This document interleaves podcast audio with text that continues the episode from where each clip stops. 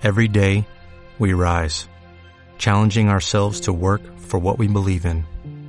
At U.S. Border Patrol, protecting our borders is more than a job, it's a calling. Agents answer the call, working together to keep our country and communities safe. If you're ready for a new mission, join U.S. Border Patrol and go beyond. Learn more at cbp.gov/careers.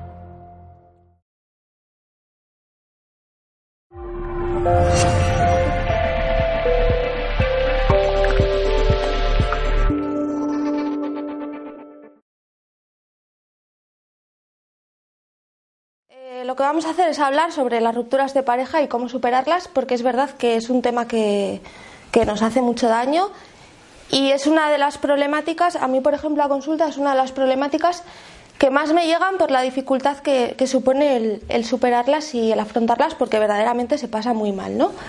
No sé si todos y todas las que estáis aquí alguna vez os ha tocado, supongo que, que sí, y si no, pues simplemente os tenéis que, que imaginar en una situación en la que vosotros y vosotras habéis puesto todas vuestras expectativas, todas vuestras ilusiones, toda vuestra atención, todos vuestros proyectos vitales y de repente desaparece, ¿no? Entonces, si a eso le añadimos todo el componente emocional que supone un vínculo íntimo, entonces el malestar va a ser, o sea, gigante no, lo siguiente. Eh, yo lo que pretendo es daros una serie de claves, porque es verdad que cuando pedimos consejo a amigos, familiares o lo que sea, siempre nos van a decir eh, lo típico, ya pasará, o ya vendrá otra persona, ya te enamorarás, lo que sea, ¿no? Es como muy típico y eso no es consuelo. Eh, a mí me hace mucha gracia también que se suele decir, eh, bueno, que no eres el único, que no eres la única. Ya, pues que mal de muchos no es, no es consuelo, ¿no? Entonces, bueno, yo he preparado una serie de claves que yo suelo dar, que es verdad que requieren un trabajo personal, ¿vale? No es eh, vamos a ver esto, lo pongo en práctica y ya está, así de fácil. No, es un poco más complejo porque requiere que vosotros y vosotras en casa reflexionéis, analicéis y, bueno, y si lo hacéis de verdad, os va a suponer un cambio a nivel interno y, tanto conocimiento como crecimiento personal y os va a servir para muchas más cosas, pero especialmente en este, en este ámbito, ¿no? No os preocupéis, no hace falta que, que toméis notas ni nada porque la voy a subir a, a, YouTube, ¿vale? En el canal es psicóloga Noelia Mendive, la buscáis y esta semana la subiré. Y bueno, tengo aquí la chuleta porque quienes me conocéis ya sabéis que soy muy dispersa y me puedo ir por los cerros de, de Úbeda y liarme mucho, entonces me vais a permitir mirar un poco, ¿vale? Eh, bueno, la pareja lo mismo que lo que voy a hacer es introducir un poco y, contextualizar porque no quiero centrarme única y exclusivamente en ciertas claves, sino que quiero englobar un poco más, ¿vale? Eso lo vamos a dejar para la mitad de la charla o así. Porque hay unas cuantas, unos cuantos conceptos que me gustaría que, todos y todas los, los, integraseis, ¿vale? Entonces, bueno, eh, la pareja, igual que, igual que cuando conocemos a una persona y nos enamoramos, sobre todo en la fase de enamoramiento, ¿no? que estamos como locos y locas, igual que nos da un chute de energía, que parece que, que nos da las ganas de vivir, que nos impulsa a hacer cosas y, y, nos dan ganas de hacer todo eso que en otras ocasiones no, no nos apetece, lo mismo, pero justo en el lado opuesto ocurre cuando, cuando lo dejamos, ¿no? Entonces lo que tenemos que hacer es tratar de equilibrar un poco. Es verdad que en el, en el enamoramiento, pues bueno, como hay una serie de hormonas y todo este rollo, pues es verdad que vamos a estar pues muy happy, muy contentos y demás. Pero vamos a tratar de equilibrarnos un poco, sobre todo de cara a la ruptura. Eh, a mí lo que me parece es que hay una serie de, de causas que son causas cognitivas, o sea, causas mentales, que hacen que cuando se termina una relación el malestar sea mucho mayor que cualquier malestar que suceda en otra situación conflictiva. Eh, bueno, las relaciones de pareja en sí, cuando se rompen, van a doler sí o sí. Esto lo tenemos que tener claro porque lo voy a decir muchas veces, ¿vale? Van a doler sí o sí y el dolor es inevitable porque somos seres humanos, somos seres emocionales y no somos robots. Yo siempre digo que es que no somos robots. Entonces, lo mismo que, que, nos duelen ciertas cosas, pues cómo no nos va a doler una situación en la que hay un vínculo tan íntimo y tan intenso. Yo tengo aquí una serie de, una serie de causas por las que lo pasamos tan mal. Entonces, la primera de ellas es porque todo nuestro proyecto vital, cuando estamos en pareja, gira en torno a esa pareja. Es decir, organizamos toda nuestra vida, todas nuestras ilusiones, todas nuestras metas en torno a la pareja. Vamos a esperar un poquito.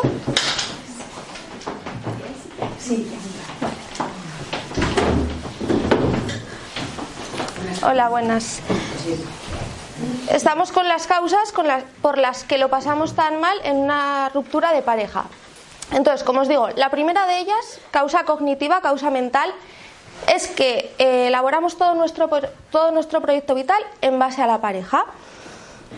Aquí es muy fácil caer en la dependencia emocional y es lo que voy a, lo que voy a tratar de profundizar después, ¿no? Entonces, ¿Cómo no me va a doler y cómo no me va a doler hasta querer morirme si toda mi vida cuando encuentro una pareja la organizo en base a esa pareja? Normal, es que yo no puedo centrar todas mis expectativas y toda mi vida en base a una persona, porque no tiene ningún sentido. Esa es la primera. Esto no es que yo os esté diciendo aquí porque lo hagáis vosotros y vosotras, sino porque es una cosa muy, muy común y que lo hacemos todos y todas porque así nos lo han enseñado. Entonces, bueno, no pasa nada. Simplemente es para que seamos conscientes y, siendo conscientes vamos a poder trabajar sobre ello, ¿vale? La segunda causa cognitiva, y esta a mí me encanta, es porque creemos que sin otra persona estamos incompletos. Y aquí todos y todas somos completos y completas. O sea, lo típico de las medias naranjas, ¿no? Tengo que encontrar a mi media naranja, pero vamos a ver, que tú ya eres una naranja entera. Lo que pasa es que no nos lo creemos. Y en realidad, cuando yo busco una pareja, yo no tengo que esperar que a mí me aporte lo que yo no tengo.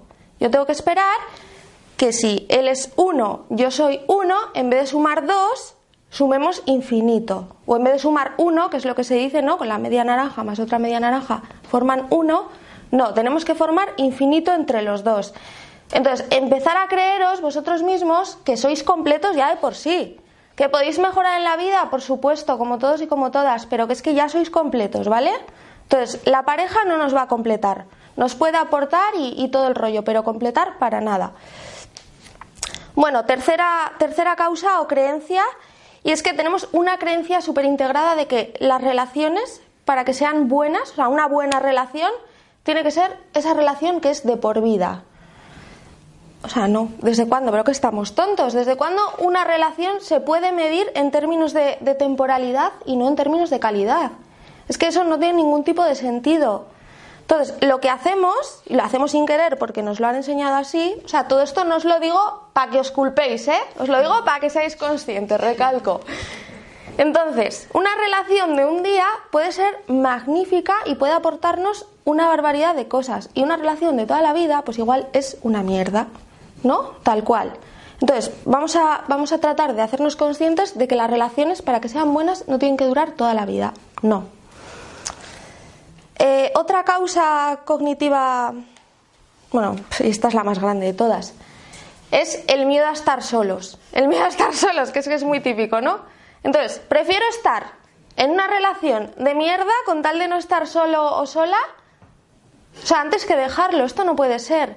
Pero este miedo, bueno, es un miedo que nos han inculcado desde siempre, pero que es que se puede superar y es lo que vamos a tratar también de trabajar hoy, ¿vale? Sin más, simplemente lo que quería era que tuvieseis claro que, a nivel cognitivo estamos muy condicionados y no somos conscientes de toda la porquería y la basura que tenemos ahí dentro y que nos condiciona para pues a la hora de tener relaciones, ¿no? Y que además esto lo que va a hacer todos estos condicionantes es que no nos van a permitir tener o desarrollar relaciones sanas, sino que nos, lo que van a hacer es meternos en pocicos, en relaciones tóxicas y una detrás de otra además, porque es que luego además vamos repitiendo patrones. Entonces, bueno, vamos a, estar, vamos a conectar con nosotros mismos y a tratar de, ver las cosas desde otro enfoque, ¿vale?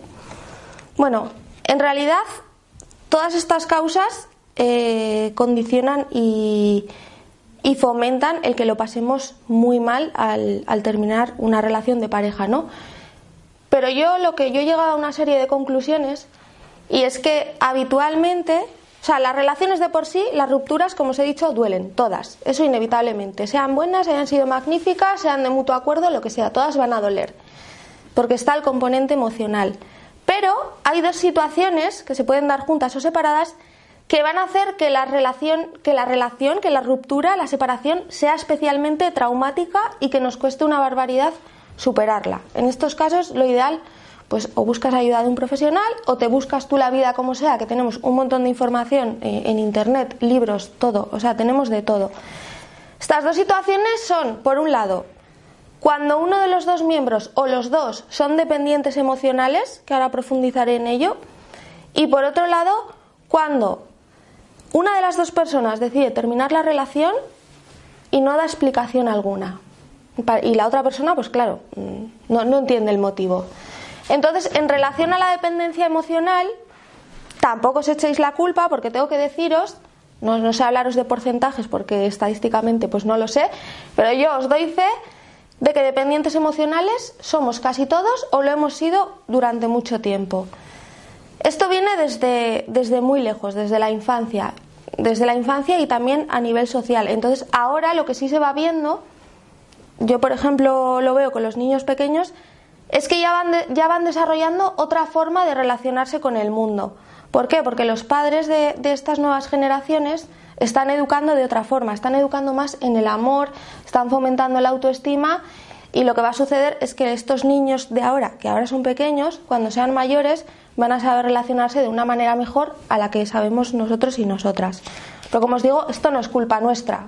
Pero bueno, ya que lo sabemos, vamos a poner todo lo que esté en nuestra mano para mejorarlo.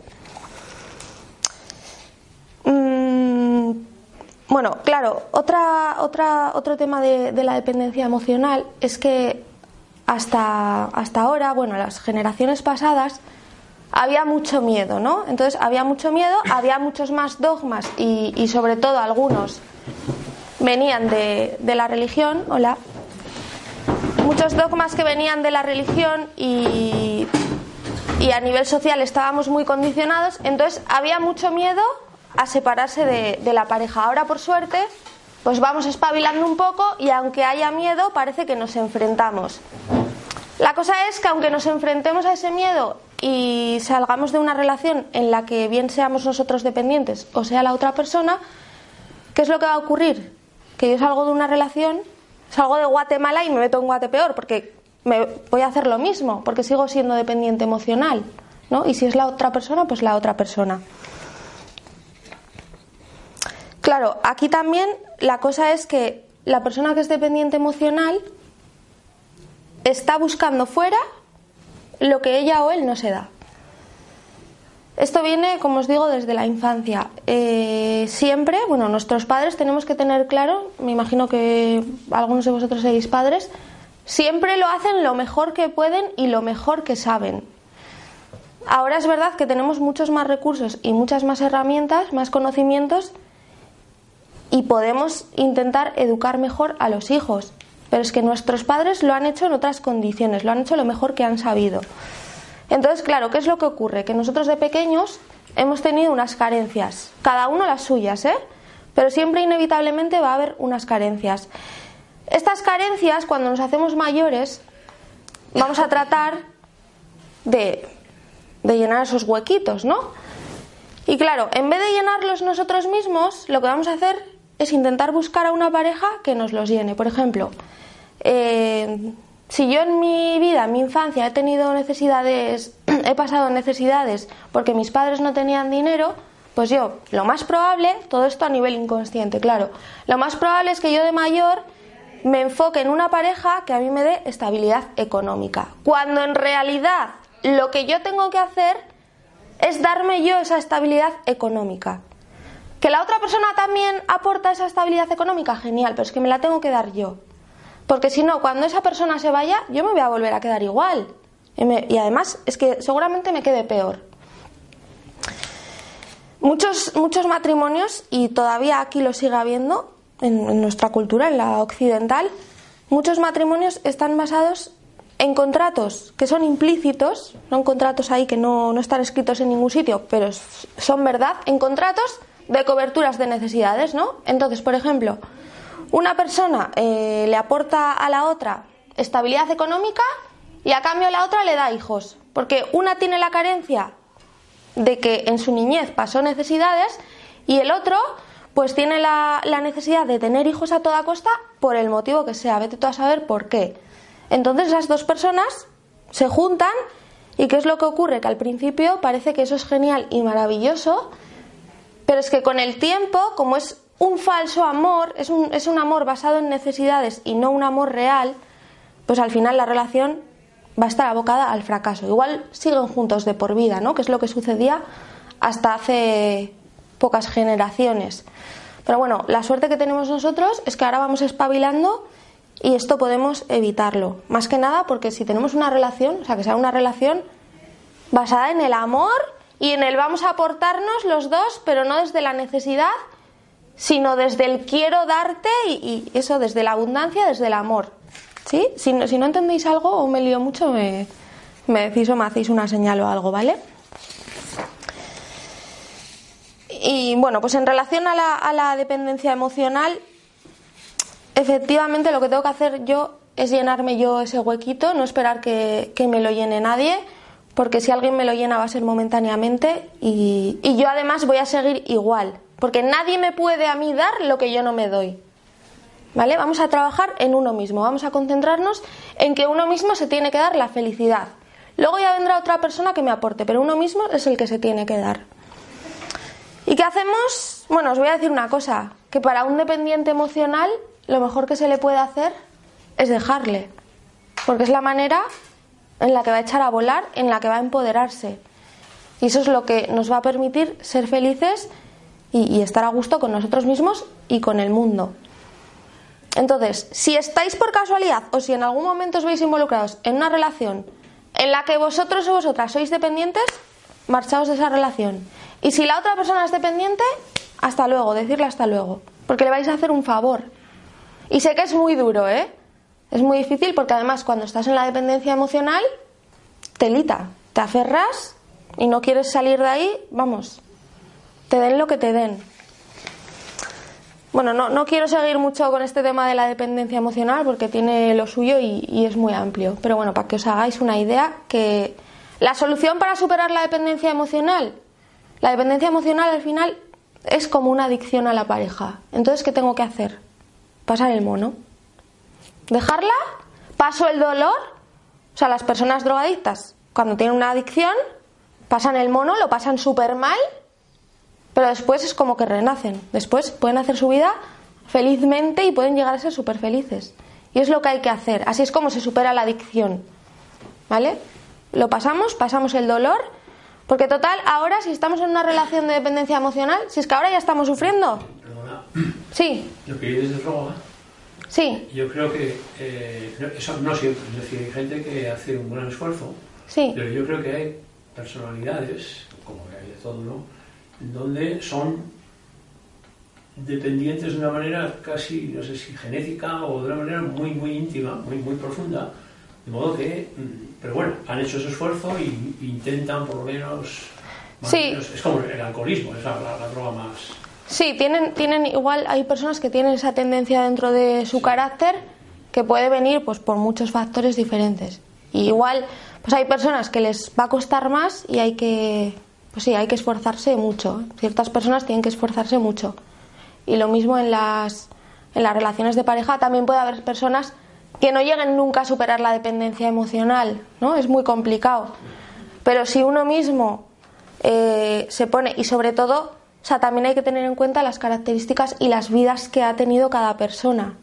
O sea, ahora, por ejemplo, estamos en, estamos en, una, en una etapa, en una etapa, en una época en la que, como os he dicho, tenemos muchas herramientas y recursos y también tenemos más nivel de conciencia y podemos conseguir más cosas que los de antes.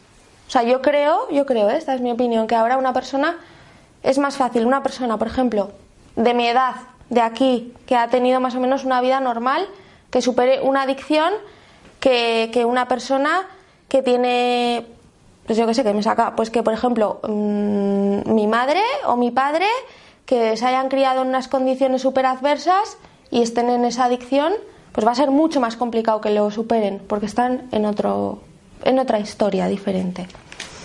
Vale.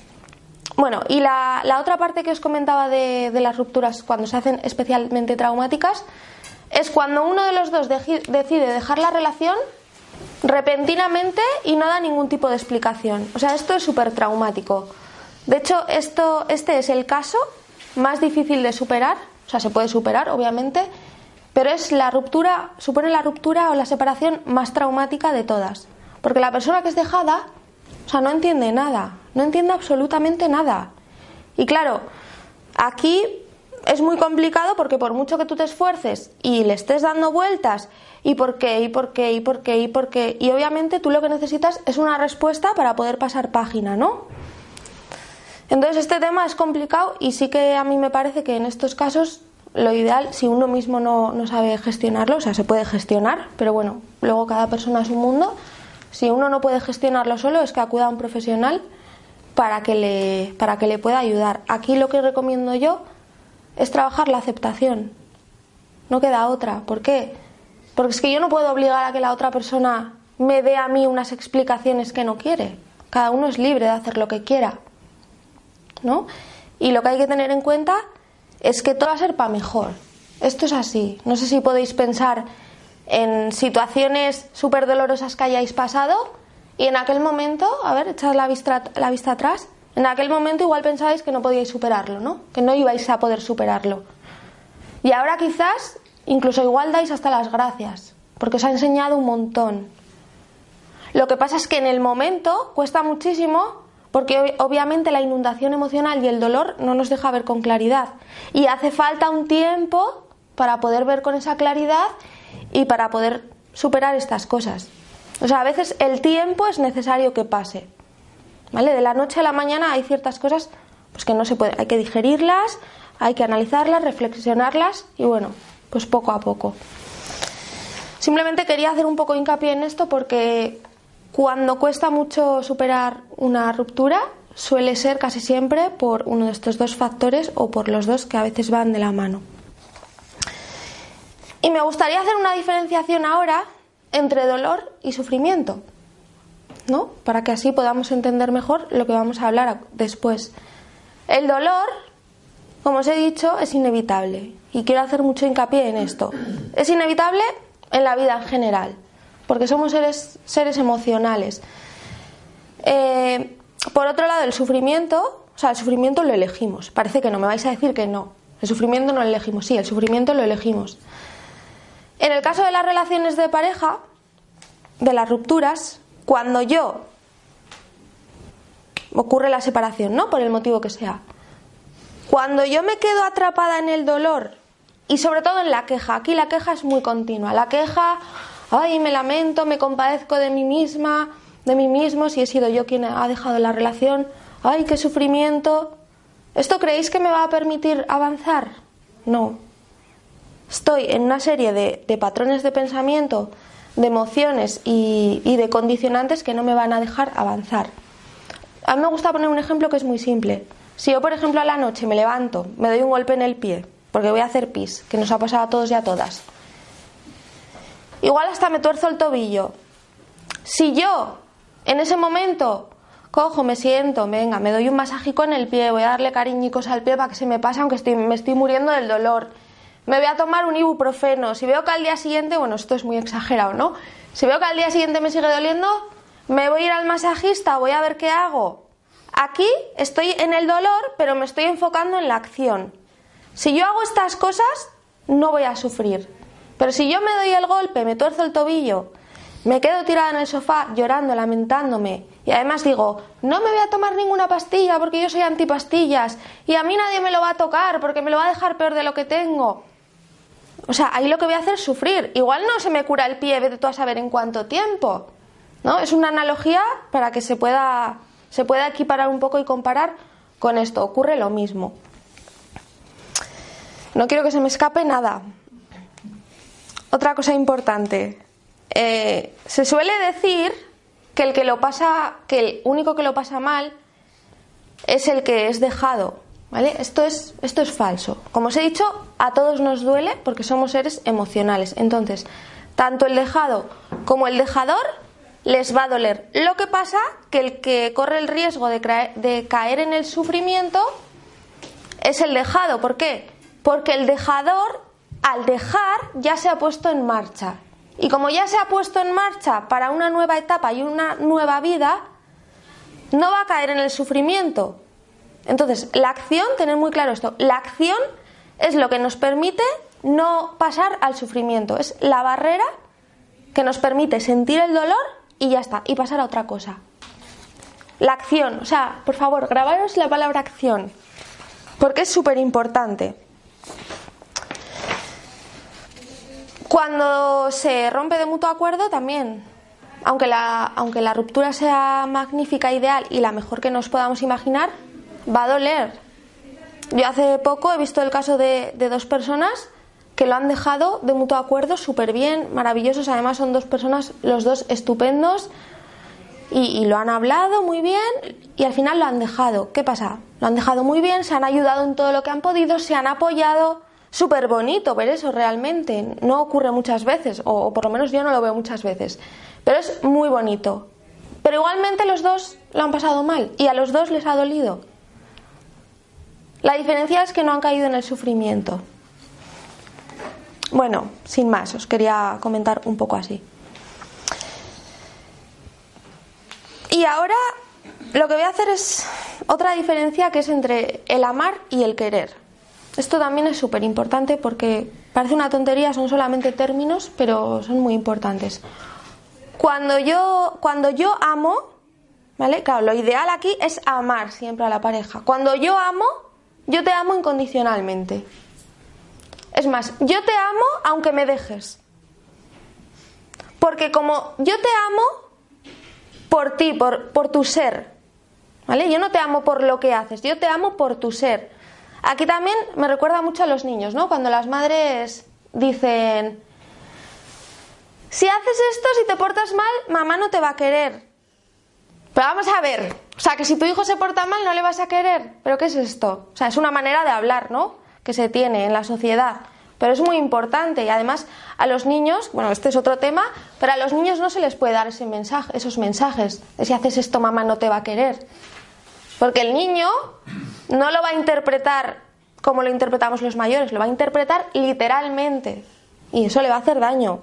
Pero bueno, entonces, como yo te amo por ti, por, por tu ser, por tu ser, por ser tú quien eres, si tú, por ejemplo, decides dejarme por el motivo que sea, da igual, yo te voy a seguir amando, porque tú eres un ser excepcional y por eso te amo. En cambio, cuando te quiero, antes, mm, mirándome un poco los apuntes, ¿no? He estado acordándome de una cosa y, y bueno, aquí tenemos a mi chico que nos está ayudando, ¿no? Y es que muchas veces, pues lo típico, que esto lo hacen todas las parejas, lo típico de, ¿y tú por qué me quieres a mí? Y muchas veces, pues yo te quiero porque me traes el café a la cama, porque me haces comidas ricas, porque me escuchas, porque no sé qué. O sea, ¿os imagináis que yo le quiera solamente por esas cosas? Y en el momento que me deje de traer el café a la cama, venga, ya no te quiero. Ya no te amo porque no me traes el café a la cama. O sea, cuando queremos, cuando decimos esto, hay que tener mucho cuidado. Porque yo te estoy queriendo porque tú me das unas cosas que yo necesito. Y si tú no me las das, pues ya no te quiero. ¿Os parece que eso es amor? Interés. Interés, ¿no? O sea, parece una tontería. Y claro, además esto con el lenguaje, el lenguaje nos condiciona un montón y, y nos machaca muchísimo. Hay que tener mucho cuidado también a la hora de hablar. Yo ahora es como que voy dándome cuenta muchas veces de, cómo hablo, porque con esas cosas tan simples estamos creyéndonos nosotros mismos una información que lo único que hace es hacernos daño a nosotros y hacer daño a las otras personas. Entonces, diferencia entre amar y querer. Yo te amo incondicionalmente, hagas lo que hagas. O sea, como si me dejas, porque es que yo lo que quiero es que seas feliz. ¿Sí? Entonces, vosotros, si estáis en una relación de pareja, preguntaos, ¿Yo a esta persona la amo o la quiero? Se puede querer a personas, ¿eh? O sea, que somos humanos y no somos perfectos, se puede querer a personas. Pero queréis estar en una relación de pareja en la que le queréis o le amáis. ¿Qué preferís? Amarle, ¿no? Yo lo dejo, lo dejo ahí. Pero bueno, es verdad que, que puede haber relaciones. Pues mira, yo, si yo decido. Sí, también. Pero es que si yo, por ejemplo, decido conscientemente estar en una relación queriéndole sin amarle, mira, yo le quiero a esta persona, yo estoy con esta persona porque a mí me da esto, pero soy consciente. Pues adelante, genial, que cada uno es libre de hacer lo que quiera y eso no es para juzgarlo. Aquí no hay que juzgar nada, eso es tan legítimo y tan válido como cualquier otra opción.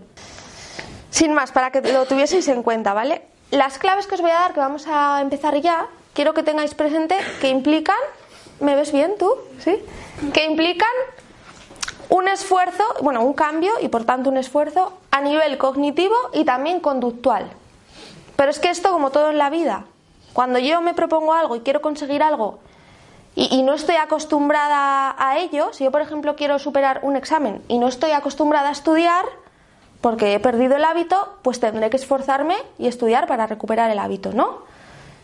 Implicará tanto a nivel cognitivo el concentrarme, el atender, venga, el repetir, el leer otra vez, y a nivel conductual el levantarme todas las mañanas a cierta hora, ponerme en la mesa y venga, taca, taca, taca. Entonces, con esto lo mismo, esfuerzo cognitivo y esfuerzo conductual, van de la mano.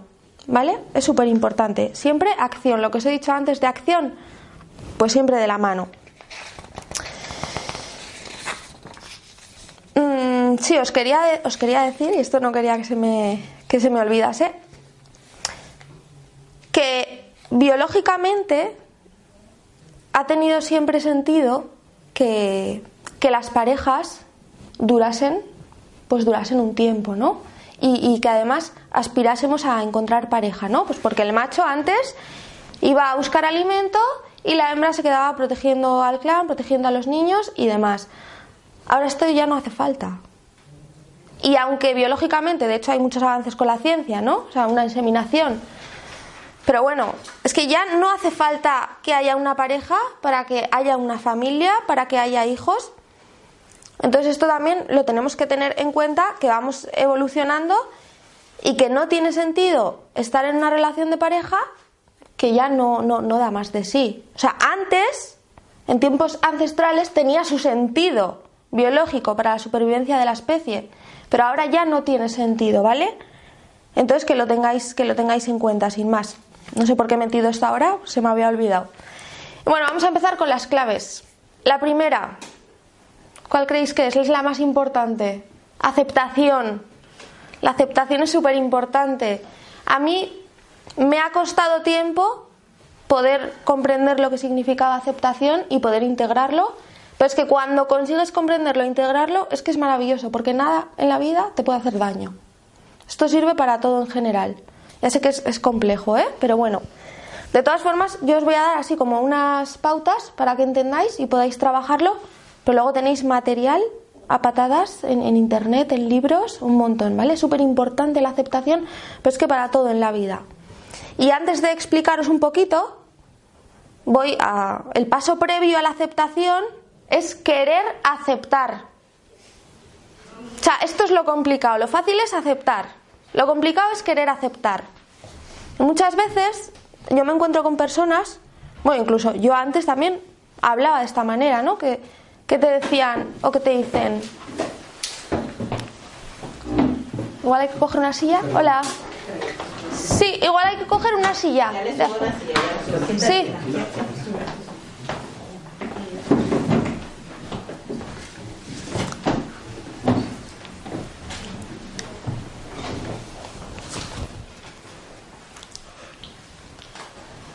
Esperamos a que a que entren. De, momento yo no entiendo la, la aceptación, de a explicar. ¿no? Sí, ahora voy a. Sí, es que es telita, tiene lo suyo. ¿Ya?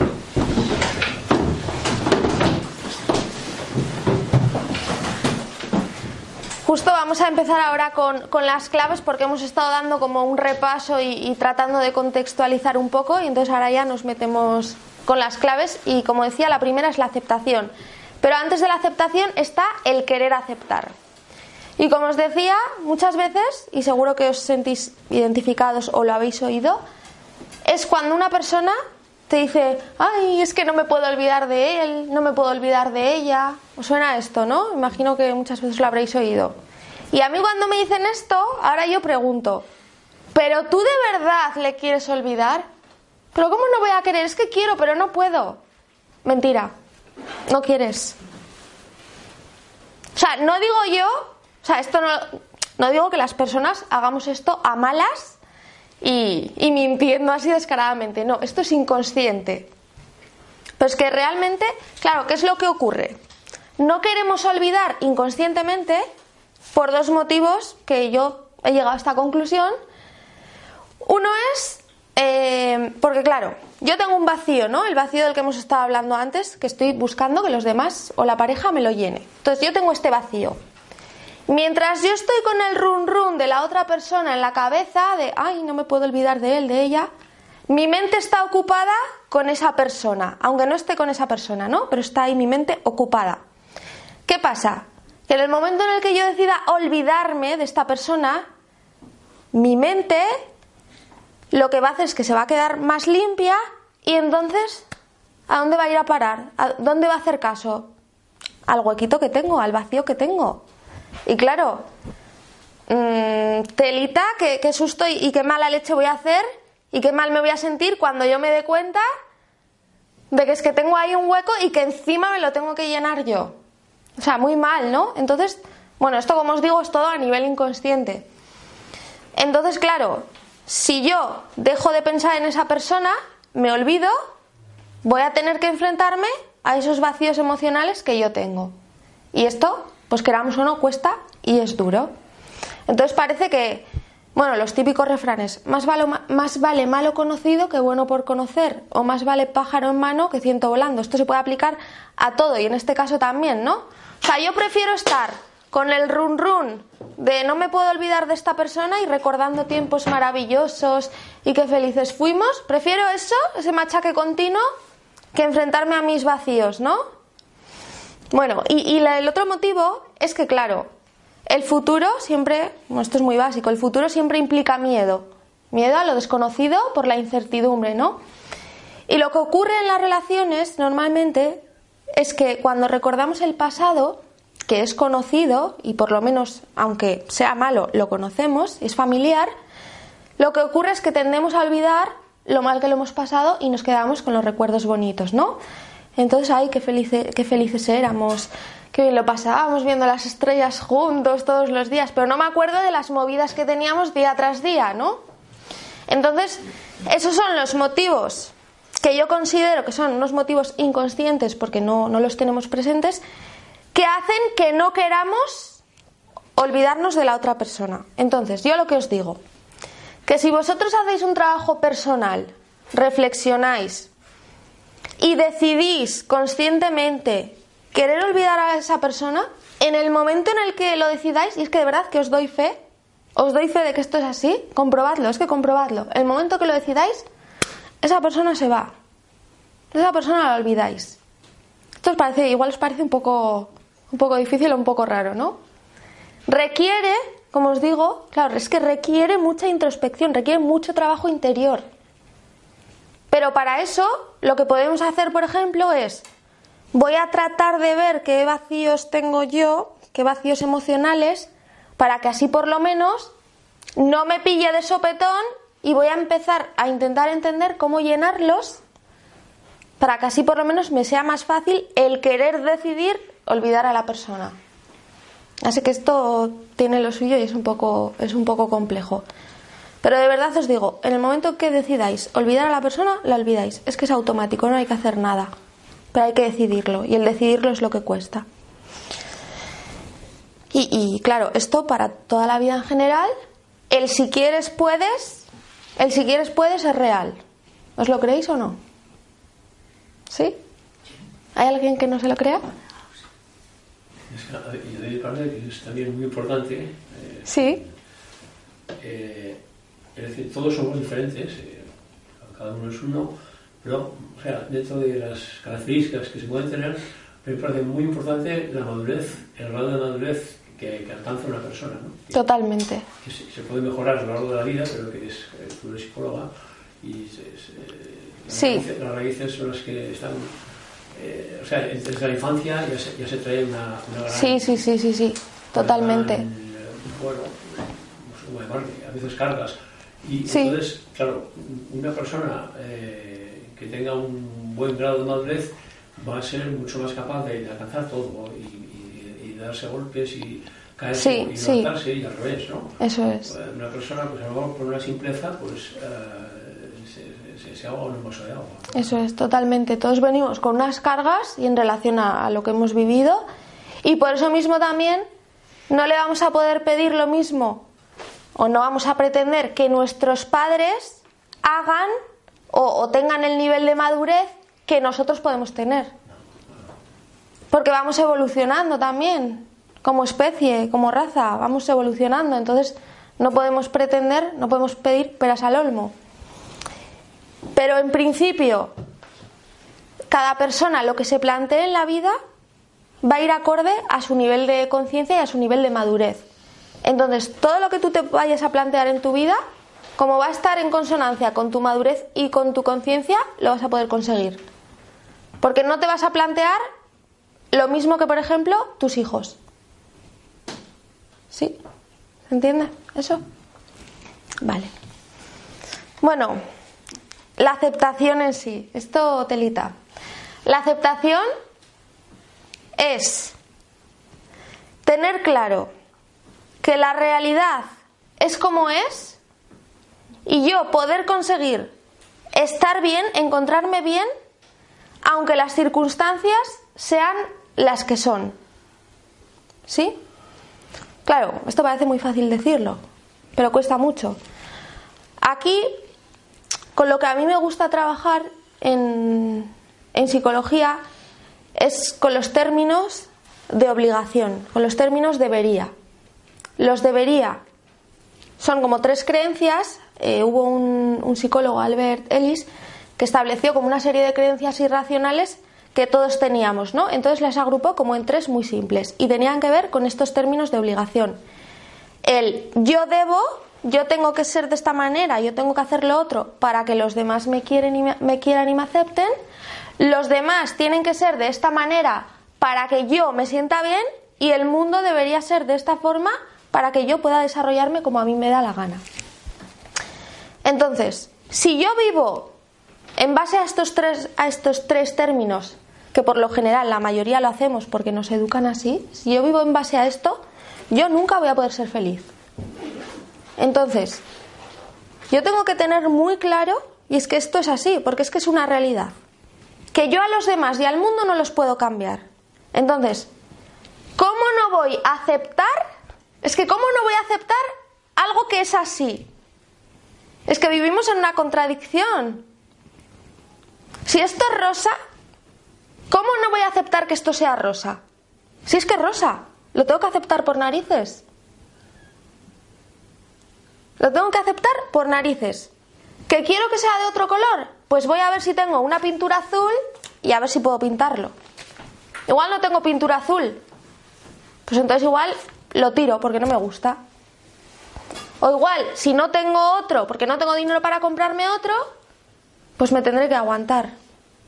Porque es que no puedo negar la realidad. Y cuando no acepto, lo que estoy haciendo es negar. Que yo no puedo negar, que parece evidente, súper evidente, es que yo no puedo negar que esto sea rosa. Y si es la única que tengo, pues es que me la tengo que quedar. O me la quedo o, o, o, o me la quedo sufriendo. Si me la quedo sufriendo, joder, vaya, vaya, vaya mierda, qué fea es. ¿Cómo puedo ir con esto? ¡Qué horror! Es que yo no puedo ir con esto rosa, por ahí. Es que a mí el rosa no me gusta. Que vaya mierda. Ya, pues que es el que tengo. ¿Y si no puedo comprarme otro? ¿Qué hago? ¿Tiene sentido aceptar o no? Por ejemplo, en las relaciones de pareja, en las rupturas. Si esa persona, si esta persona que ha sido mi pareja durante mucho tiempo, no quiere estar conmigo, ha decidido terminar la relación, es que yo no puedo negar, negar eso porque es la realidad. Ha decidido dejarme. Es la realidad. No puedo negar lo que es real. Y si estoy negando lo que es real, tengo un gran trabajo por delante. Porque lo único que voy a hacer es sufrir. Entonces, esto ya no es porque digan que la aceptación es, lo mejor y tal. No, es que esto ya es por mí, es por mi felicidad. Es por mí. Y voy a aceptar, aunque no me guste, por mí. Y si hay algo que pueda cambiar, lo voy a cambiar. Pero si no lo puedo cambiar, lo tengo que aceptar. Y solamente cuando lo acepte, voy a poder pasar a la acción. ¿Me queréis preguntar algo sobre la aceptación? ¿Cómo conseguir aceptar? pues ¿cómo conseguir aceptar? A mí, yo hablo desde mi experiencia personal. A mí lo que me ha servido es ver que si yo, con los patrones de, de pensamiento que tenía, aunque todavía tengo muchos que cambiar, ¿no? Pero si yo con los patrones de pensamiento que tengo ahora y no aceptando ciertas cosas, estoy sufriendo, ¿tiene algún sentido? No. Entonces, voy a probar si, a ver si cambiándolos tiene sentido. A veces es muy importante también, por ejemplo, esto es un, truquillo, para conseguir sentirme bien, por ejemplo, voy a. Yo lo que quiero es sentirme alegre y no hay manera porque estoy súper triste. Vale. Pues voy a hacer como que me siento alegre. Voy a fingir que me siento alegre. Es un primer paso. Pues lo mismo con la aceptación. Voy a. ¿Qué haría si me encontrase alegre? Si estuviese alegre. No estoy. Pero voy a pensar a ver qué haría. Voy a tratar de. Voy a tratar de imaginar qué haría si aceptase que esto es así, porque no lo acepto, ¿eh? porque todavía me lo tengo que trabajar y no lo acepto. Pero voy a pensar, ¿qué haría si lo aceptase? Eso es como un, como un pequeño impulso. Parece, parece una chorrada, pero son como pasitos que podemos ir dando, que parece que así como que vamos engañando a nuestra mente, ¿no? Porque nuestra mente, pues al final, la podemos manipular. Y de hecho, más vale que podemos manipularla, porque si no, no podríamos no podríamos ser felices. Yo lo que recomiendo es que todo el tema de la aceptación, que vayáis poquito a poco, poniendo en práctica con pequeñas cositas. Venga, voy a intentar aceptar eh, a esta persona de mi trabajo que no la soporto.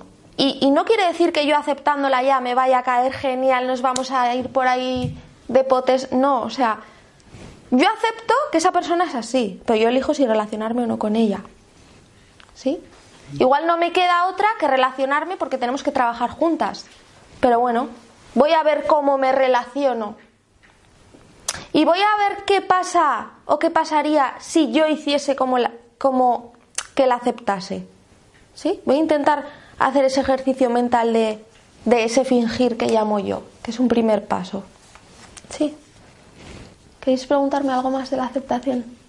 Ya sé que es difícil, ¿eh? es que es muy difícil este concepto y a mí incluso es que me cuesta explicarlo, porque es que es algo que como no estamos acostumbrados a, a trabajar y a verlo así, porque lo primero es quejarme de esto y no aceptar nada, pues no estamos, no estamos acostumbrados. Pero yo recomiendo también que leáis mucho sobre aceptación, que leáis muchos libros. O sea, el, el conocimiento es poder. Cuanto más leáis y más estudiéis, más os va a ayudar a nivel personal. Entonces, leer, leer todo lo que podáis. Y de la aceptación también, que entonces así, claro, esto, otra cosa importante, aceptar determinada situación, igual de la noche a la mañana es muy difícil. ¿Por qué? Porque está el paso previo del querer aceptar, que es lo que cuesta. Entonces, poco a poco, voy a ir poco a poco, dando pasitos, voy a ir integrando la información, porque esto de primeras, si nunca lo he, si nunca lo he trabajado, me va a costar muchísimo. Pues venga, no pasa nada, tenemos tiempo, poco a poco. Voy a ir trabajándolo, voy a ir reflexionándolo, voy a hacer mis propias... A mí, no sé si, si sabéis, a mí me encanta la escritura, es que es, la fuente, es una fuente de poder. Cuando escribimos vamos a, vamos a sacar cosas que están en nuestra mente escondidas y que hablando no las podemos sacar. Porque nuestra mente tiene ahí una barrera que no nos deja. Entonces, escribid, reflexionad escribiendo. ¿Vale? Y bueno, vamos a la segunda clave. Segunda clave es el aprendizaje. Siempre después de una ruptura vamos a hacer un aprendizaje de la relación. Tanto de la otra persona, de mí mismo, y de la relación y de la propia ruptura. Yo muchas veces, esto es muy gracioso, preguntas, a ver, ¿qué has aprendido? ¿Qué te ha enseñado esta persona? Vamos a intentar reflexionar sobre esto un poco. ¿Qué te ha enseñado esta persona? Y algunas contestaciones pueden ser, Pues a mí me enseñó que no hay que confiar en la gente. Esto es resentimiento puro. Y desde el resentimiento no puede haber aprendizaje. Entonces, vamos a intentar centrarnos un poco y vamos a ver el aprendizaje real. Hay que tener en cuenta que, claro, cuando, cuando tenemos dolor y sentimos dolor, el dolor es lo que nos permite aprender. Muchas veces, si no hay dolor, cuando yo estoy super happy flower, igual no aprendo de ciertas situaciones porque no las valoro. No valoro que tenga que aprender de ellas, porque como estoy bien, ¿para qué me va a molestar en aprender? No hace falta. Entonces, el dolor nos permite aprender. Entonces, voy a aprender de la otra persona. ¿Qué me ha enseñado esta persona? Me ha podido enseñar desde cosas tan simples como, pues mira, me ha enseñado a cocinar porque cocinaba genial. Me ha enseñado a ver que, que yo me tengo que querer más me ha enseñado, es que me ha podido enseñar infinidad de cosas. Lo que sea. También me ha podido enseñar cosas no tan buenas, ¿eh? Pero voy a intentar ver ese aprendizaje de cosas no tan buenas no desde el resentimiento, sino desde una perspectiva objetiva. Porque es verdad que una persona me puede haber enseñado a que hay que tener cuidado con ciertas cosas, pero de ahí a que no hay que confiar en la gente, ahí no estamos siendo objetivos, ¿no? Luego, el aprendizaje de la relación en sí misma. ¿Qué saco yo de esta relación? ¿Qué he aprendido de la relación? Y puedo incluso compararla con, otras relaciones anteriores para ver, porque todo lo que sea aprendizaje es bueno para mí. ¿Qué he aprendido de mí misma en la relación? ¿Yo cómo me comportaba en esa relación? ¿Me quería comportar así? Un aprendizaje mío. Y luego de la propia ruptura. En la propia ruptura se aprende un montón también. Y en la propia ruptura nosotros es como si naciésemos de nuevo también que es empezar de cero, ¿no? Estado civil nuevo, vida nueva. Entonces puedo aprender un montón de mí mismo, porque ahí voy a echar a volar y bueno, puedo sacar fuerzas hasta de donde no las hay. ¿Sí? Esto es súper importante para el aprendizaje. Clave o consejo o sugerencia, como queramos decirlo, para el dejado y otra para el dejador. Para el dejador, no dejes a tu pareja para irte con otro. O sea, no. Si dejas a tu pareja, que sea porque no te aporta ya lo que tú necesitas o lo que tú quieres. Pero para irte con otro, no. Porque si lo dejas para irte con otro, lo primero, no vas a ser capaz de integrar el aprendizaje porque se necesita un espacio, un espacio y un tiempo para reflexionar, para ver el aprendizaje, para estar contigo mismo, para ser objetivo. Si estás con otra persona, ya no puedes ser objetivo porque estás inundado emocionalmente. Entonces, si le dejas que sea para ti, para estar solo, para reflexionar, para lo que sea, porque ya no te aporta. Pero para irte con otra persona, no. O sea, prohibido. Si quieres seguir haciéndote daño, adelante. Pero si quieres mejorar y ser feliz, no te vayas con otra persona. O que ese no sea el motivo. ¿Vale? Y para el dejado, un clavo no saca otro clavo. El clavo te lo tienes que sacar tú. O sea, esto es así. Es que esto es mentira. Entonces, estas dos cosas súper importantes. Súper, súper, súper importantes. Para poder hacer... nada, nada. O sea, prohibido, prohibidísimo. Y se cierra una ventana y se, cierra una puerta sobre la ventana. Eso. ¿Cómo te dicen también? Bueno, pero de hecho, en separaciones se Tienes que abrir ventanas y puertas. Y, se ve alrededor que se hace bastante. Sí, sí, sí. sí. La gente hace más. Y yo, en la gente que conozco, Mm, conozco pocos casos, es que lo contrario es la persona que lo he visto más en mujeres. eh no solo, pero eh, que bueno, que a partir de ahí ya se acabó ninguna relación de pareja, pero ni de pareja ni, ni, siquiera casual, por un rato, para, no sé, para, para un... O sea, que se cierra en banda. Totalmente, ¿no? Entonces, y a mí parece que estas personas, no sé, yo conozco algunos casos eh, pero luego, sabes que cada cual es como es, tampoco, yo no, no, vas a llegar a. Pues cada cual hace lo que. Mira, hace lo que hace. Pero lo que ves desde fuera, pues te da alguna pauta, ¿no? Sí. Una cosa es que yo diga, me cierro en banda conscientemente durante un tiempo. O sea, si yo digo, me cierro en banda para siempre, o sea, ahí no estoy hablando, no estoy hablando objetivamente, estoy hablando desde el he sufrido un montón, o sea, no, no estoy queriendo mejorar, ¿no? Pero si yo me cierro en banda y digo, voy a estar un tiempo solo o sola para estar conmigo mismo, para conectar y demás, perfecto. Pero si lo hacen así, ¿no? Como, como comentas tú, pues lo- yo creo que lo estarán haciendo desde la inconsciencia total. Me cierro en banda, no quiero saber nada. A lo mejor el miedo también. ese- Claro, se ahí hay mucho, miedo. no, yo, no más. Sí. Ahí hay miedo y en lugar de querer afrontarlo, pues me, me escondo y, y no quiero, sí. Claro, esto tiene todos sus, sus cosillas. persona. Hay personas que tienen una vida más rica que otras, sé que esto de la pareja también es, que antes decías que no hay que depositar demasiada esperanza de que la pareja te va a resolver la vida. O sea, si no tienes una vida propia, tus, tus inquietudes, tus Eso. aficiones, o tus gustos, o en fin, hacer tus... Y en pareja, hay- en pareja hay que tener su, su parcela cada uno. Eso no puede ser ir de la mano y el mismo paso, como unos van por ahí, van como, Claro. como, como bueyes con el... ¿no? O sea, Sí. Y para nutrirse, es que si no, no nos podemos nutrir, nos vamos a quedar estancados. Exactamente, luego claro, si haces es, eh, no, es que no tienes nada que comentar, te sientas a cenar, eh, una cena romántica y dices, bueno, eh, Claro, sí. Los dos, pues bien, el tiempo muy bien, ¿no? sí, yo, to- todo bien. Bueno, tercera clave. El perdón. Esto ya sé que es complicado también de narices. En, en el primer momento, o sea, nada más separarnos, es imposible, bueno, no sé si es imposible, ¿eh? pero es muy difícil que podamos perdonar. Tiene que haber dos perdones, el perdón a la otra persona y el perdón a mí. Claro, esto al final es como un duelo, ¿no? Y hay distintas fases. Y, y en la fase sobre todo de rabia, es que no voy a poder perdonarle, vamos, es muy difícil. Pero es que al final, o sea, lo voy a tener que hacer. Y no, ojo aquí, ¿eh? Porque yo no, yo no estoy diciendo que le vamos a perdonar por el otro, para que el otro se sienta bien. Exactamente, le tengo que perdonar por mí. Por mí mismo, por mí. Para sentirme Sí, bien. y da igual que suene egoísta, da igual, que no, que es que es así. Es que es así. Sí. ¿Tú has perdonado? Yo es que eh, empecé hace muy poco, yo llevo tres meses. Vale. Entonces yo quiero perdonarle. Ya, o sea, ya. Porque así yo me voy a sentir mejor. Yo no me quiero, o sea, yo me duele no perdonarle, pero de momento me duele mucho. Ujú, sí, Lo te duele más lo otro. perdonar. Pero yo digo, o sea, Sí. perdonarle ya, pero es ego- por egoísmo Sí. mío. Sí, sí, sí. Digo, ¿eh? Para estar yo bien. Pero es que es lo sano. Sí, sí, es lo Pues, sano. Pero si ya estás, si ya estás ahí en la idea de quiero perdonarle, le vas a poder perdonar. Cueste un poco más de tiempo, que necesita su... Sí, es normal. Mucho, mucho, mucho. Se, se mezclan ahí muchas cosas, que es que es normal. Pero lo ideal, eso, y se puede conseguir. Y tengo que perdonarle a la otra persona y también me tengo que perdonar a mí.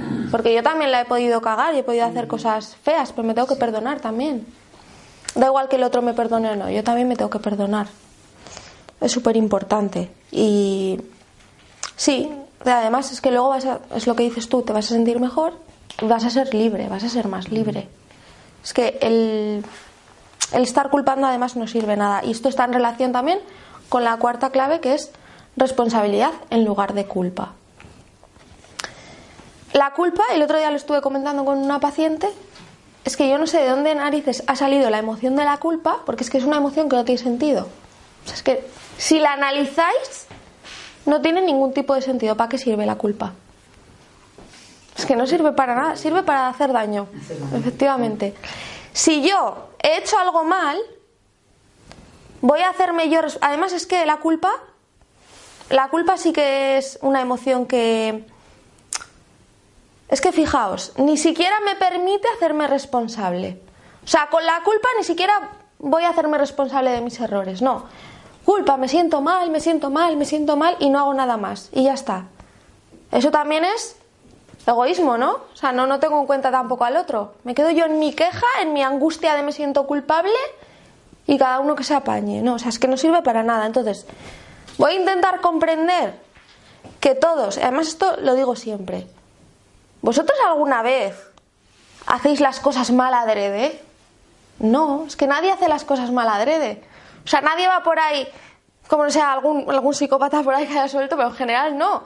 Nadie va por ahí, voy a meterme en esta relación y voy a hacerlo lo peor que pueda. Venga, a ver qué sale de aquí, para experimentar a lo loco. Nadie hace eso, es que no tiene sentido. Entonces, todos y todas, cuando nos metemos en, en una relación, Es que hay bastantes psicópatas, en realidad. Según lo que yo como fuera un extraterrestre. Yo creo que hay bastantes Sí. psicópatas, depende de. Hay, hay. Entramos en vez en grados. de Sí, sí, sí. Muy, muy clínica, casi de encerrarle, como antiguamente se encerraba ¿no? a la gente. Eh, pero, o sea. que- Sí, hay psicópatas- se bastante de eso. ¿eh? Sí, hay psicópatas y a nivel emocional pues no sienten nada. Entonces, hay que tener, esto también entran aquí los psicópatas de las relaciones, que hay que tener mucho cuidado con esta gente, que esto también daría para extendernos un montón.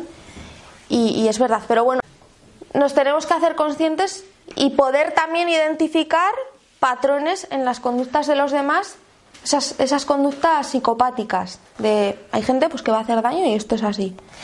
Pero bueno, veces que hay que hacer un poco de daño también. Lo que veces en la pareja. a ver, ¿cómo que viene bien? Vamos por mal, partes. que las cosas mal porque quieres. A ver, dices, hoy no me da la gana y lo haces conscientemente. Eso, eso es lo que me quería, Sí. es lo que refería yo. Es Sí. decir, eh, una cosa es que digas, a ver, psicópata. No, eso no quiere decir que seas una persona Eso. psicópata, pero cuando tú estás mal con tu pareja o tienes un, un mal rollo con tu pareja y dices, hoy no me da la gana de poner esto así, porque no me da la gana. Y lo haces Sí. consciente Y te sabiendo sientes que bien. bien. Y esa es una realidad que yo creo que la habremos cometido o la habremos hecho en alguna ocasión prácticamente todos, porque todos somos normales y corrientes. Sí, yo ahí lo que veo, sí, es ser psicópata, Sí, sí, sí. es ser humano. yo ahí lo que veo es que eso Yo es, no sé lo que es ser normal, por otro lado. ¿eh? Eh, ¿Qué es no hay respuesta a que sea normal, ¿no? Pero la cosa es que esas cosas, o sea, cuando hacemos daño, no lo hacemos porque seamos malas personas, lo hacemos como estrategia, como mecanismo de defensa o lo que sea. Y todos y todas estamos en nuestro derecho. Y como tú bien dices, eso no es ser psicópata. Eso es. Exactamente. Eso es lo que hemos hecho todos. Sí. Sí, sí, claro que sí. Entonces, por no tener valor para decir la verdad. También, claro, sí. Pero hacer daño podemos hacer, o sea, y eso no nos convierte en malas personas ni nada por el si estilo. Vas a decir la verdad, le vas a hacer más daño cuando le vas a hacer mucho más daño cuando mientes. Eso es. Pero tú, aunque Pero hagas, eso es, tú aunque hagas cosas conscientemente de, venga, pues no, hoy voy a hacer esto y que se aguante. Yo esas cosas las veo. la cama de morros un día, aquí no de Claro, claro. con su pareja un día. A ver, que es que aquí. Eso es. Yo creo que somos todos. Sí, sí, sí, totalmente. Pero esas cosas, por ejemplo, por eso mismo, cuando, cuando se termina una relación, tú puedes decir, ay, ¿cuántas veces me le hice esto? ¿Cuántas veces tal? Pero no pasa nada, porque soy humano, soy humana, voy a hacerme responsable. Y también, ahí, lo que hemos dicho antes, voy a perdonarme y voy a tener en cuenta que yo, en ese momento, en vez de culparme, en ese momento yo utilicé esa estrategia de lo que sea porque en realidad yo estaba buscando, en realidad la finalidad es que estoy buscando amor, ¿no? En la pareja, sea con las estrategias que seas, que sean.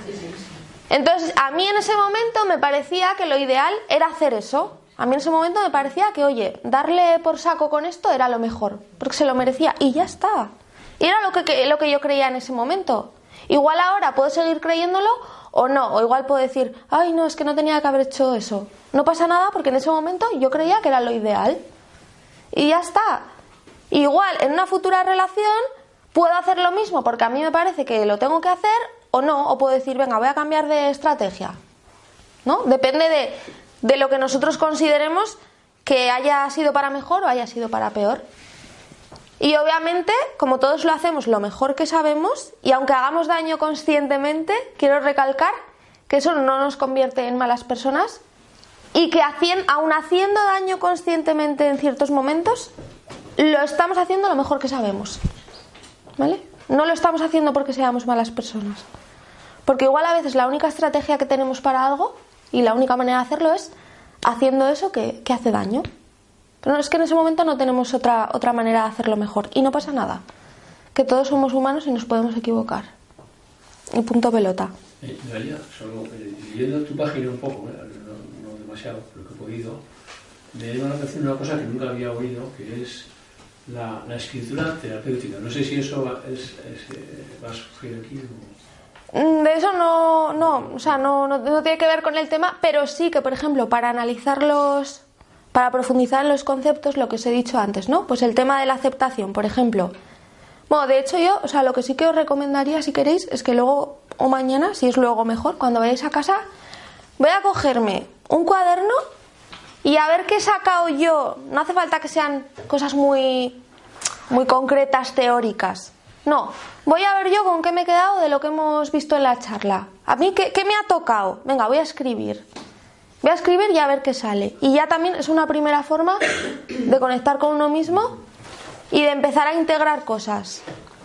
Por ejemplo, os leéis un libro de aceptación, ¿no? Que es este tema tan así. Pues venga, cuando me lo lea, voy a ver con qué me he quedado yo y voy a escribir, porque cuando yo escribo van a salir cosas nuevas, van a surgir nuevas ideas, porque nuestra mente es como que está más abierta, hay más creatividad. Entonces sí que os recomiendo que utilicéis la escritura, o sea, hay ejercicios de escritura terapéutica, pero simplemente el hecho de escribir, de lo que sea, ya os va a ayudar. Es terapéutico, Las- escribir es terapéutico en sí mismo. Hay escritores que dicen que, que de- debe ser... Que es su terapia, sí, hay escritores que escribir es su terapia. Dicen en entrevistas. Sí, escritores de novelas que al escribir su, neve- su novela reflejan cosas de ellos mismos y es su terapia, al final. Yo recomiendo que, escribáis. Si queréis más información o, no sé, igual algún ejercicio concreto, me podéis escribir a, a Facebook y os mando información y, y os mando cosas, ¿vale? Psicóloga Noelia Mendive, tengo puesto en Facebook. Bueno, pues ya dejando a un lado la, la culpa. Ah, por cierto, os iba a decir también, que esto me lo dejaba, que cuando yo no estoy en la culpa, pero estoy en la responsabilidad, lo que puedo hacer si quiero, igual no hay posibilidad, ¿eh? Pero igual sí. Yo puedo enmendar la acción en ocasiones. Si hay algo que yo creo que he hecho mal y que tengo que enmendarlo de alguna forma y puedo enmendarlo, lo hago. Ya está, y me quedo tranquila. Que no puedo enmendarlo porque ha pasado mucho tiempo, porque patatín, patatán. No pasa nada. Integro el aprendizaje y para futuras ocasiones voy a ser más consciente de no voy a hacer esto que en el pasado me, me hizo sentirme mal. Eso es hacerse responsable. ¿Vale? Y no pasa nada, nos equivocamos y punto. Y ya está, y no pasa nada. Y lo mismo que tú, te, que tú te puedes sentir mal por algo que le has hecho a otra persona, otra persona se va a sentir mal porque te lo ha hecho a ti, porque no somos perfectos. Y tenemos que vivir con ello. Entonces, no nos quedemos atrapados en el run run de la culpa, que malo soy, que mala soy, porque aquí nadie es malo. ¿Vale? La clave número 5 tiene que ver con la autoestima. En las relaciones de pareja, como son vínculos tan íntimos y tan potentes, o sea, son súper potentes, claro, si una relación termina es porque algo no ha ido bien. Entonces, si algo no ha ido bien, la autoestima, mm, probablemente si algo no ha ido bien, haya habido mucho desgaste durante la relación y durante ese proceso de desgaste mi autoestima se va a ir para abajo. Y con la ruptura, mi autoestima todavía más mm, va a hacer ahí. Entonces, es súper importante trabajar la autoestima. Hay un mogollón de material. No hace falta ir al psicólogo. Hay libros, hay en internet hay información a patadas. Uno mismo se puede trabajar la autoestima, ¿eh? de verdad que, que no es tan complicado. Unas claves muy básicas para la autoestima. Eh, bueno, luego si queréis os, os comento porque voy a hacer una conferencia de autoestima y con las claves así básicas y os va a servir. Pero muy importante, el que mi sentimiento, mi pensamiento y mi acción vayan en, y mi palabra vayan en consonancia, ¿eh? vayan de la mano. Los debería que os he dicho antes, fuera, o sea, debería de vuestra vida fuera. Ya de primeras para empezar, lo que vamos a hacer es eliminar los debería del vocabulario, del lenguaje. Con el lenguaje al final nos condicionamos un montón. Entonces, ya solamente eliminando del vocabulario vamos a conseguir un cambio. Y si además lo, lo elimino en la acción, todavía mucho más. Entonces, para la autoestima, yo os digo, consonancia entre lo que siento, pienso, digo, hago, pienso, digo, hago y hablo, consonancia y deberías fuera. Eso para empezar, es un primer paso. ¿Vale? Es que es súper importante, no pasa nada, nos la reconstruimos. Que la autoestima se puede trabajar y podemos llegar a querernos a nosotros mismos. Se puede conseguir, de verdad que se puede. Yo os animo a que trabajéis la autoestima, que busquéis información y que vayáis haciendo. La clave número 6, muy cortita pero muy, muy clara.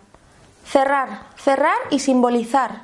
Por ejemplo, cuando yo tengo un examen y, y yo en casa previamente visualizo, me visualizo tranquila yendo al examen, esto inevitablemente es que la mente es así de, no sé si decirlo así de tonta, ¿no?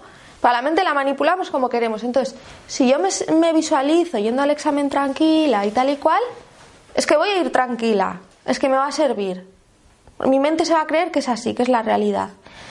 Entonces, lo mismo en las relaciones. Cerrar y se puede, a ver, lo ideal puede ser cerrar en persona, pero no pasa nada hacerlo de manera simbólica, con una carta, por ejemplo. Es súper importante cerrar.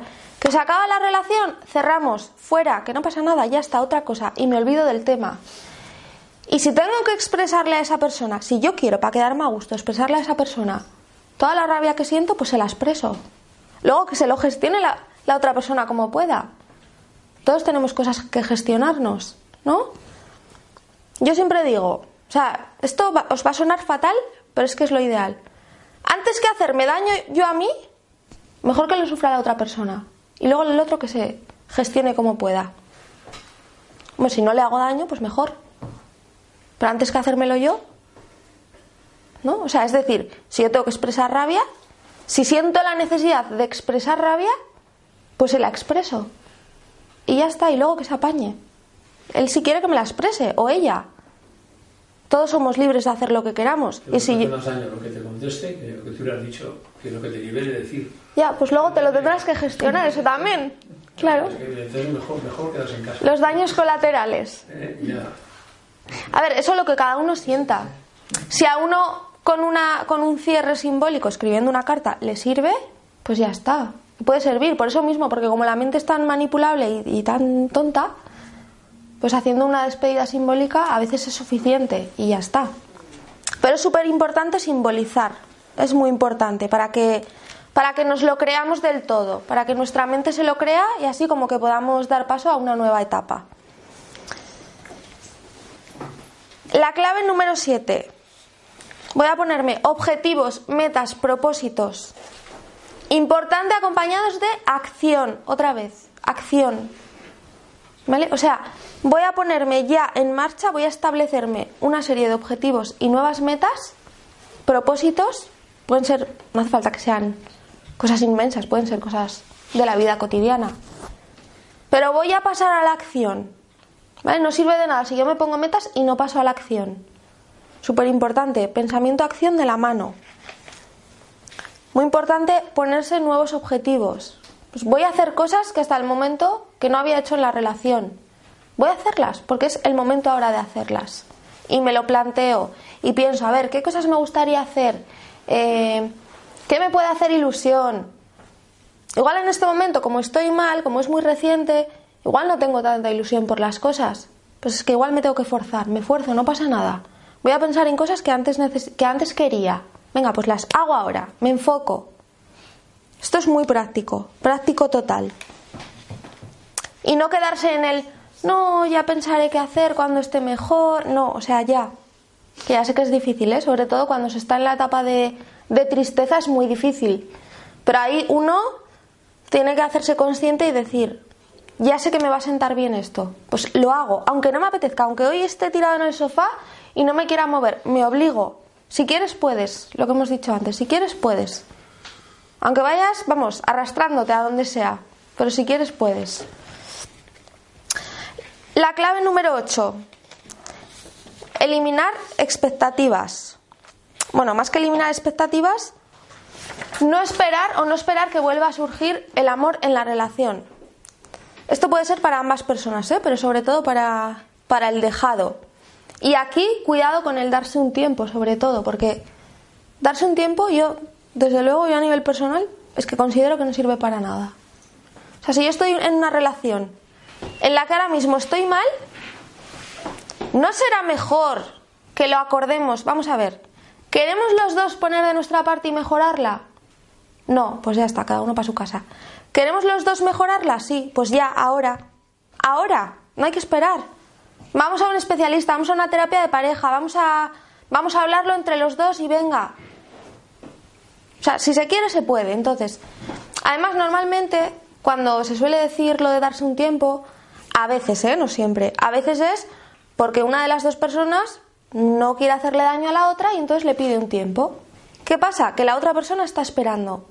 ¿Os parece normal que una persona esté esperando a que otra decida a ver si le da la gana de estar con él o ella. El otro día escuché que estaba una, una persona, le tenía esperando a otra persona, porque estaba probando con un tercero y en función de cómo iba, de cómo fuese, decidiría si estar con ese tercero o con este. Y este de aquí era consciente y lo sabía y estaba esperando.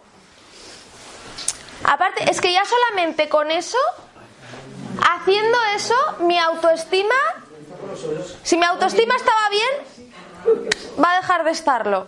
Hacer eso es, vamos, lo peor que se puede hacer. Haciendo eso, mi autoestima se va a ir, vamos, a las profundidades del mar. No esperar. Si por casualidades de la vida, en un momento dado, y no darse un tiempo, entonces, si lo dejamos y por casualidades de la vida, el día de mañana, cuando sea, resurge de nuevo el amor, pues genial y bienvenido sea. Pero ni nos demos un tiempo ni vayamos a estar esperando, porque además el tiempo y la distancia por sí solos, en este caso no funcionan. Así como para el integrar conceptos y todo eso y el tema del perdón que hemos dicho, puede funcionar, para esto no. Ni de coña. Entonces, mmm, no voy a esperar a nadie, no me voy a dar un tiempo, o si queréis darlo, podéis darlo. Pero vamos, no, no recomiendo yo porque no, no, o sea, no, no sirve. Y, bueno, pues simplemente, simplemente eso. Y si surge en algún momento dado de nuevo el amor, pues, pues genial. Y ya está.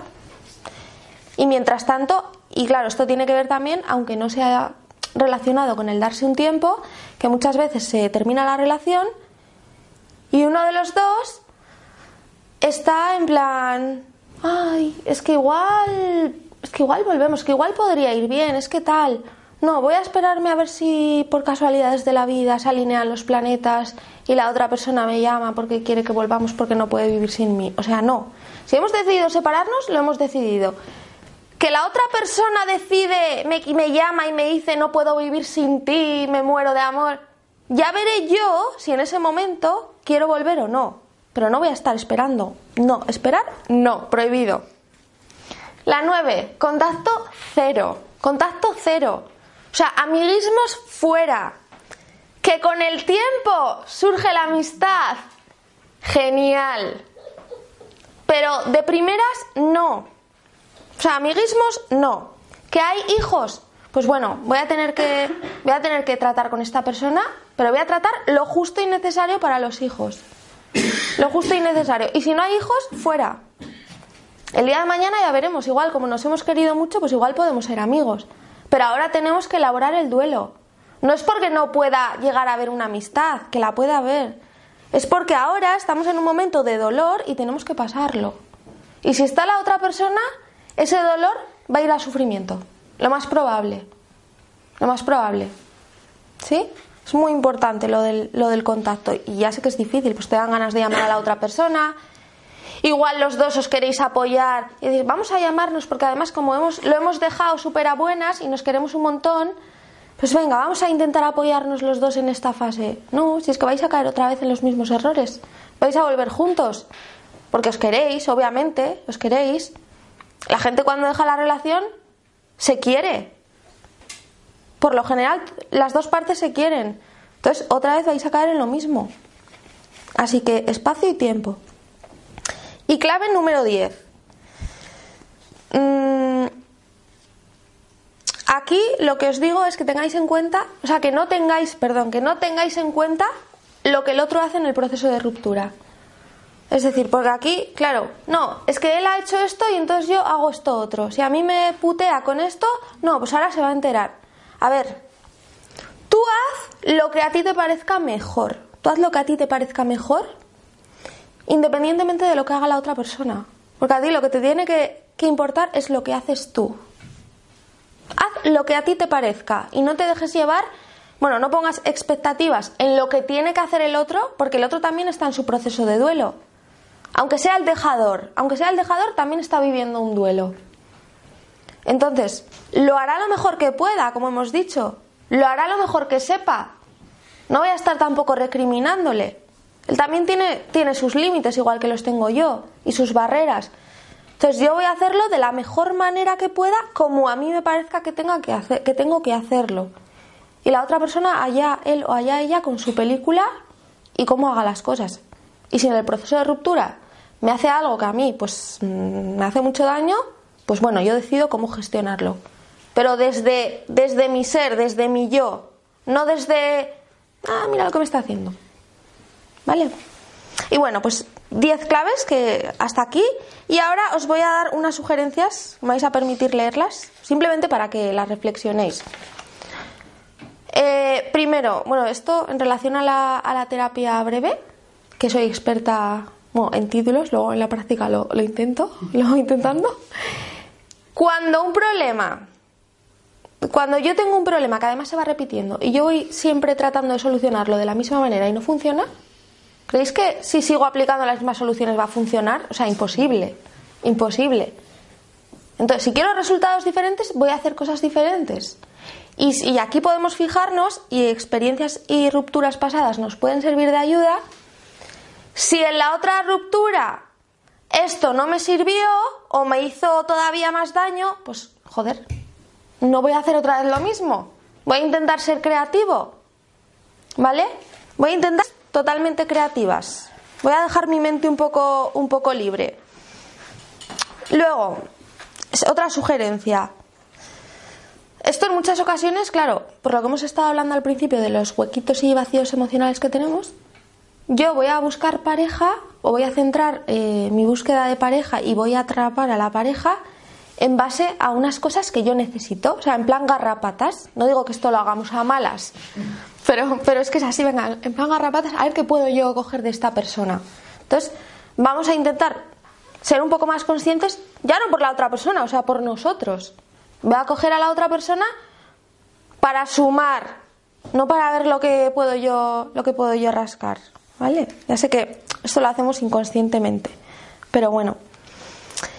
Y luego, en relación a lo que os he comentado de los términos de debería, vamos a intentar nosotros cuestionarnos nuestras creencias en torno a cómo deberían ser las relaciones de pareja. Porque todos los prejuicios que tengáis de las parejas deberían esto, las parejas deberían lo otro, o sea, tenéis que quitároslo sí o sí. Porque no hay, o sea, no hay nada que tenga que ser de ninguna manera. Todo puede ser de, infinitas formas. No hay nada establecido. Y si lo hubiese, que a nivel social lo hay, es mentira. No tenemos que, no tenemos que centrarnos en ello. Las parejas pueden ser de cualquier manera. ¿Vale? Entonces esto es súper importante, esos términos. Y otra pregunta ya para que, para que la reflexionéis. ¿Cuál creéis o cuál es para vosotros y para vosotras el propósito de tener una pareja? Si la respuesta es hacerme feliz, error. Esa no puede ser la respuesta, puede ser cualquier otra, pero esa no, ¿vale? Sin más, para, lo que, para que lo reflexionéis. Y ya por último os digo que no busquéis el amor, que compartáis el que vosotros y vosotras ya tenéis, porque como hemos dicho al principio, vosotros ya sois seres completos y tenéis todo lo que todo lo que necesitáis.